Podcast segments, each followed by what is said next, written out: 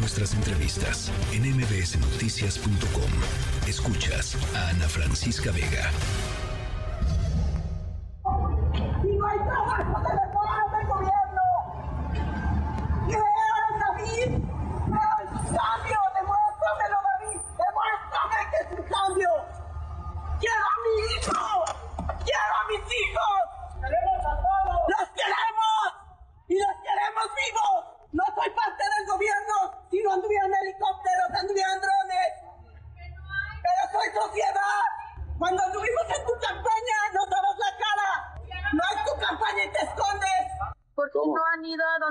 Donde les dijimos que ahí están. Vamos, dígame, ahorita voy. Vamos, vamos. ¿Tenemos armas también? ¿Qué? No, no, no, pues yo las tengo. Nada más dígame dónde, yo voy. Bueno, vamos.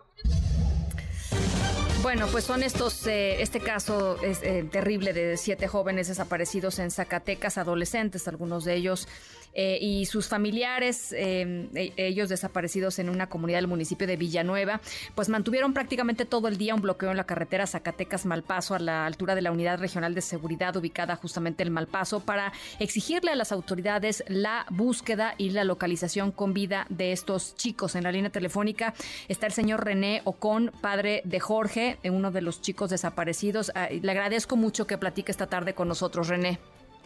Gracias a ustedes. Sé que está eh, pues con el tiempo limitado porque está por, por supuesto con, con, el tema de la fiscalía, pero platíquenos un poco y lo que nos importa a todos es la estrategia de búsqueda, René. Mire, pues están usando varias estrategias. Eh, fuimos a hablar a la fiscalía. El fiscal no, pues nos dice sigue la búsqueda. Ahorita estamos en comunicación con policía estatal que nos vinieron a decir unas cosas. Al parecer ya hay dos personas detenidas y pues en espera de nuestros hijos, los jóvenes. Eh, eh, ¿Qué pasó? ¿Qué, pasó eh, esa noche, René? Lo sacaron de su de su casa después de haber estado en una convivencia familiar, René. Sí, estaban en una convivencia familiar, estaban en un en una pijamada los chicos, estaban ya durmiendo, descansando y entraron al domicilio y los sacaron. ¿A qué se lo atribuyen, René? ¿Qué está pasando allá? Ay, no, pues está totalmente feo, pero pues ¿qué le puedo decir? ¿Cómo es Jorge, René? Cuénteme cómo es Jorge. Eh, físicamente o no no no cómo es su hijo cómo es su hijo es un yo creo que la gente pues está interesada en conocer qué hacía Jorge cómo es este este chico mire mi hijo es un chavo que estaba en la secundaria aquí estaba en la secundaria él estudiaba es un chavo que practica un deporte porque nosotros somos unos deportistas, tenemos por ahí una trayectoria en el deporte, nos dedicamos a echar deporte y él se dedicaba a estudiar, él no es, no toma, no fuma, es un niño muy bien portado. Eh, él no se metía en problemas, él simplemente lo único que hizo fue convivir con sus primos y con unos jóvenes más que estaban ahí y pues al dormir se pasó esto. Eh, hay, decían, hay un despliegue de 300 elementos policíacos y, de la, y, militares eh, buscando, buscando a los jóvenes. ¿Están satisfechos con eso, René? No estamos satisfechos porque no hemos tenido respuesta. Hasta ahorita, en este momento, nos están dando respuestas y nos están informando de la detención de algunas personas. Eh, ¿saben, ¿Saben de esta detención de, de quiénes se trataría? O sea, ¿es grupo, un grupo de crimen organizado? Eh, ¿Saben ustedes más o menos de quién se trataría? No, no sabemos. Esa es información que no nos han dado, pero sí es algo así. Eh, ¿Cómo están las demás familias, eh, René? Están destrozadas todas las familias. ¿Qué otras, qué otras eh, actividades piensan hacer? Es decir, ¿hicieron un bloqueo en la carretera para que les hicieran caso? ¿No les estaban haciendo caso, René? No, no se estaban haciendo caso. ahorita que empezamos nuestro bloqueo desde temprano, fue cuando se empezaron a hacer muchos despliegues. Y nos decían que no había helicópteros, y después apareció el helicóptero haciendo la búsqueda de ellos por, por aire. Eh, escuchábamos en el audio antes de llegar a la conversación eh, con usted, René, que eh, alguna de las personas, supongo familiar suya o, amigo de los chicos, amiga de los chicos, estaba diciendo que ellos que tenían alguna pista o alguna certidumbre de que se podían encontrar en algún lugar. ¿De qué se trata eso?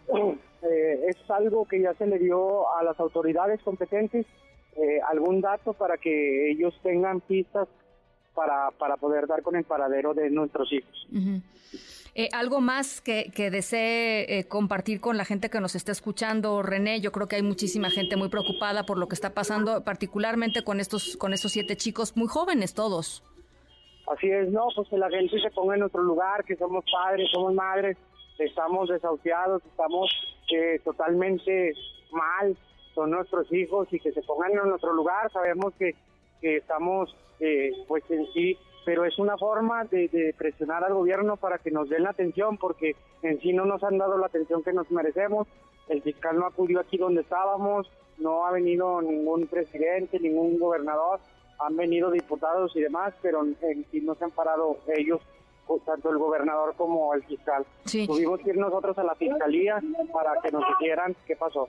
Eh, ¿No han hablado ni siquiera con, con el gobernador? O sea, ¿no les ha dado una, no les ha llamado eh, el, fiscal? O sea, ¿no hay comunicación directa con ellos? No, no la ha habido. No la ha habido, es por eso que no se quita el bloqueo. Hasta ahorita no ha habido esa comunicación.